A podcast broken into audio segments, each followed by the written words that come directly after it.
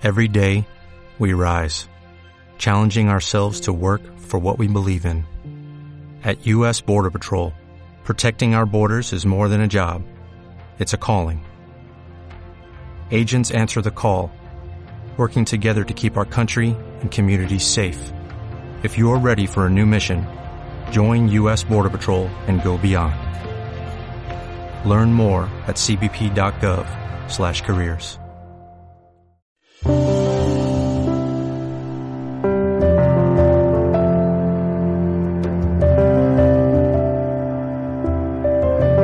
Gracias por continuar con nosotros en esta serie de programas, Razones para Agradecer, que no tienen otro objetivo más que mejorar nuestra relación con Jesús.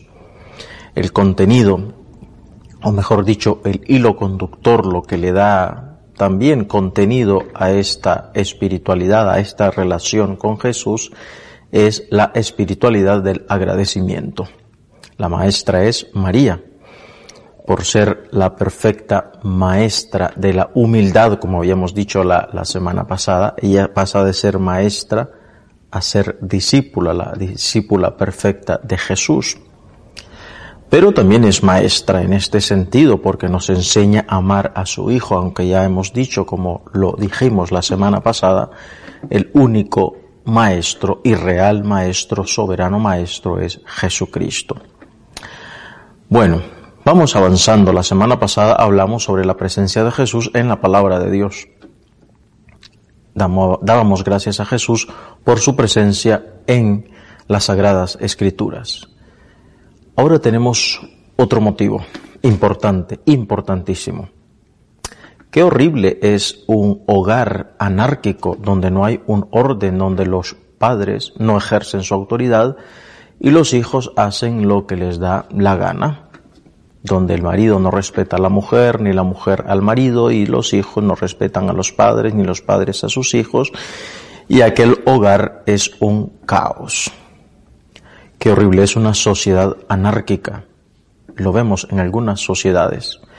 Qué horrible es un eh, colegio, un instituto, una universidad anárquica, donde los alumnos pueden hacer los que, lo que quieran, lo que les dé su gana, donde no respetan a los maestros, van a clase cuando quieren, hacen los exámenes cuando quieren, hacen sus deberes cuando quieren y, y, en definitiva aquello es un caos. Qué horrible, es una institución, una empresa anárquica donde no hay un jefe, donde no hay nadie que coordine, que lidere. Qué horroroso. Donde está el caos está Satanás. Donde está el orden, donde está la limpieza, está Dios porque Dios mismo trabaja en orden, lo podemos ver en el Génesis cuando crea el mundo, por ejemplo. Dios mismo es la pureza en sí mismo, la limpieza en el sentido máximo del término, en sí mismo, Él es impecable, no puede pecar. Por lo tanto, esto nos habla de un orden en el interior de Dios, de una pureza en el interior de Dios.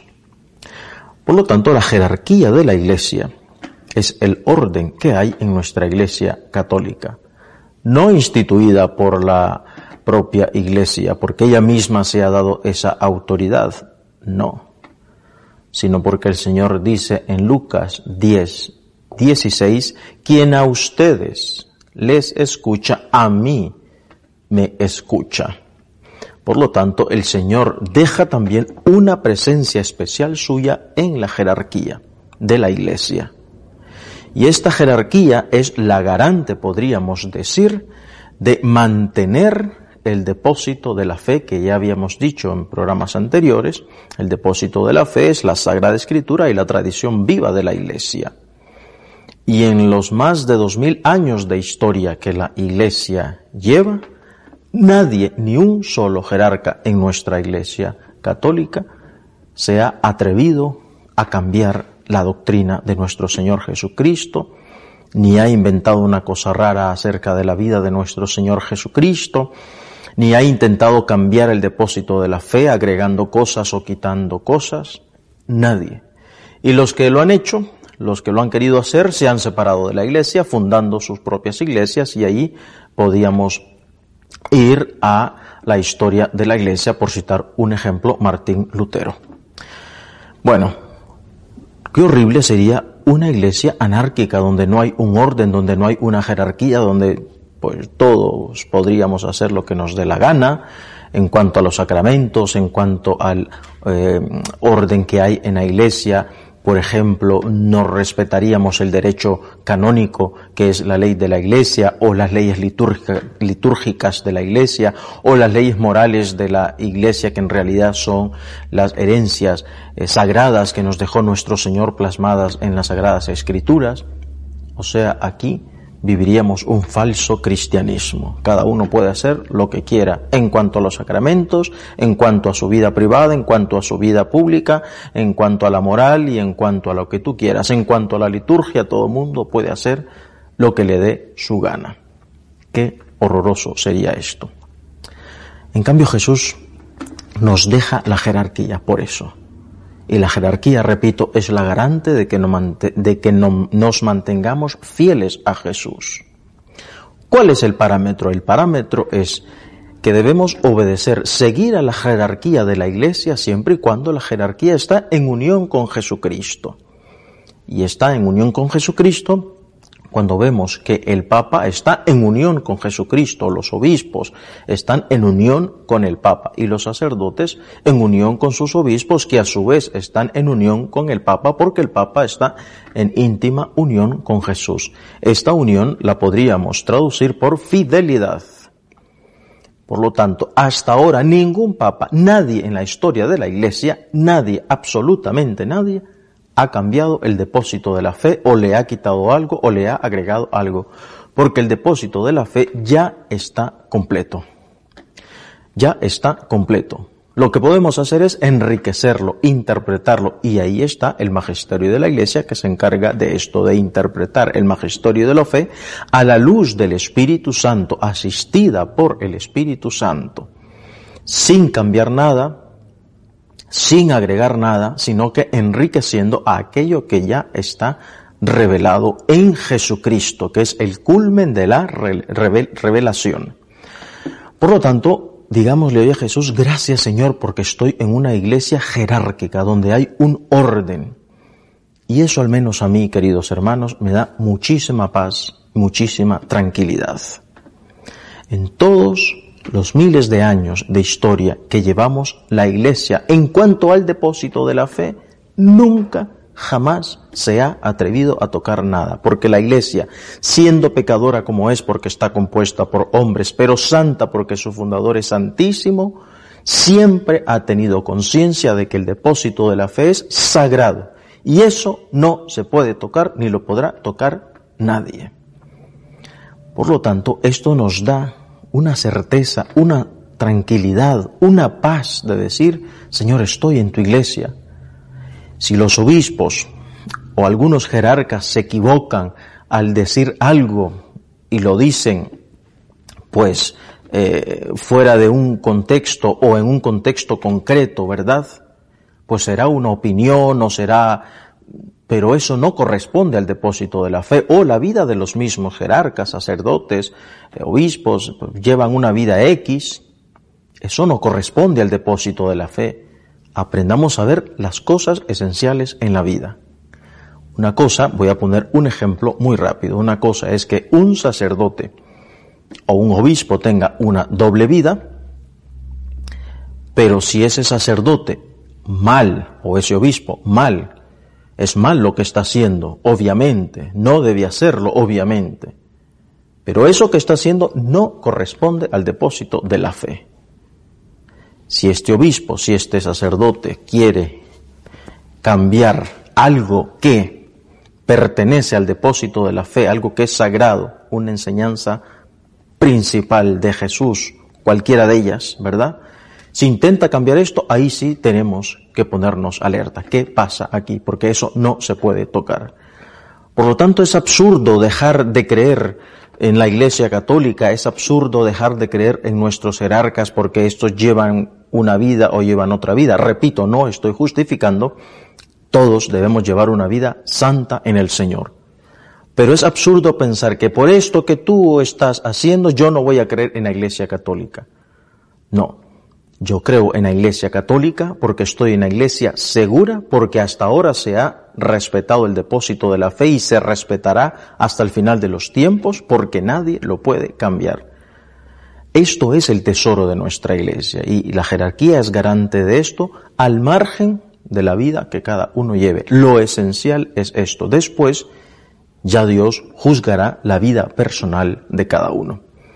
En definitiva, yo les diría, pongámonos alerta, con los ojos abiertos, cuando alguien quiera cambiar el depósito de la fe. Esto es lo esencial. Hay que ir al punto medular. Y hasta ahora, ningún papa, nadie, absolutamente nadie, repito, en los más de dos mil años de historia que llevamos, nadie, ningún jerarca ha cambiado el depósito de la fe, simple y sencillamente porque no se puede cambiar, porque es sagrado. Démosle gracias a Jesús, porque vivimos en una iglesia que está ordenada, ordenada, así instituida por el mismo Señor. Recemos por la jerarquía de la iglesia, recemos para que sus pastores sean santos, Recemos sobre todo para que sus pastores respeten siempre el depósito de la fe y nos entreguen la palabra de Dios, nos entreguen la tradición de la iglesia siempre como la iglesia eh, la recibió y como la iglesia la ha transmitido. Esto es lo importante.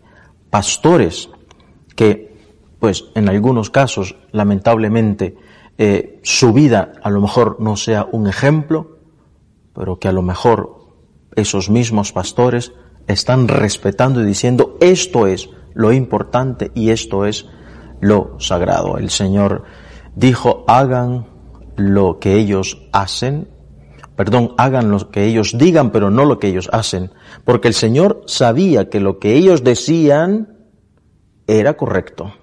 El Señor se fija en la esencia. Hagan, repito, lo que ellos dicen, pero no hagan lo que ellos hacen porque había ahí eh, una contradicción en el testimonio de los eh, fariseos, ¿verdad? Por lo tanto, el Señor sabía que lo que ellos predicaban era correcto, pero su vida decía otra cosa. Pues nosotros igual, Señor, gracias por darnos la jerarquía, gracias porque vivimos en una iglesia segura que respeta el depósito de la fe. Ayúdanos a hacer lo que nuestros pastores nos dicen, con los documentos, con las encíclicas, en el caso del Papa, con lo que nos dicen los obispos, con lo que nos iluminan los sacerdotes en sus homilías, y ayúdanos a rezar por ellos, por sus vidas, porque a lo mejor lo que dicen no concuerda con lo que hacen, pero entonces ahí te echemos mano de la oración por ellos. Gracias Jesús porque estás presente en la jerarquía. Gracias Señor porque hay una presencia tuya en los pastores de la iglesia. María, ¿cómo fue obediente a esta jerarquía. Era la primera que tenía que estar sentada en aquella eh, última cena. Era la primera, tuvo que, tuvo que haber sido la primera invitada. Pero ella respeta y sabe que no fue invitada, que no es su lugar, porque el Señor quiso instituir por sacerdote solo a los apóstoles, a los hombres, a los varones, quiero decir, y ella sabe que ella no está invitada y ella respeta la autoridad de su hijo, respeta la jerarquía y no hace ninguna campaña feminista y no levanta a las mujeres, a sus amigas, de decir que barbaridad, a ninguna de nosotras nos ha invitado y mi hijo que se ha creído, no. Ella es la perfecta discípula por eso. Ella sabe que le toca estar donde debe estar. Y está feliz además, porque sabe que dentro de la iglesia que su hijo ha fundado hay una riqueza, un abanico pues amplio de vocaciones y ella sabe que su vocación es la de ser la madre de su hijo, la madre de la humanidad.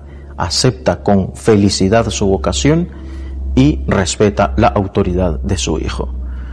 Pues que nuestra vida respecto a la jerarquía de la iglesia sea en clave mariana.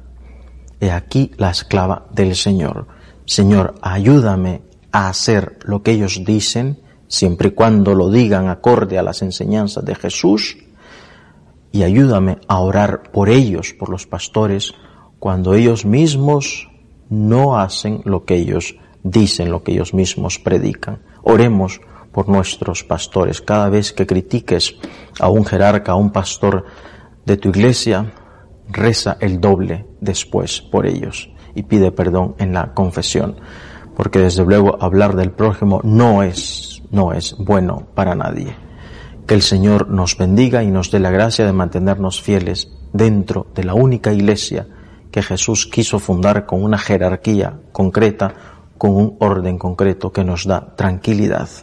No por la jerarquía en sí misma, sino porque ha sido instituida por Jesús mismo. Que el Señor nos bendiga hasta la semana que viene, si Dios quiere.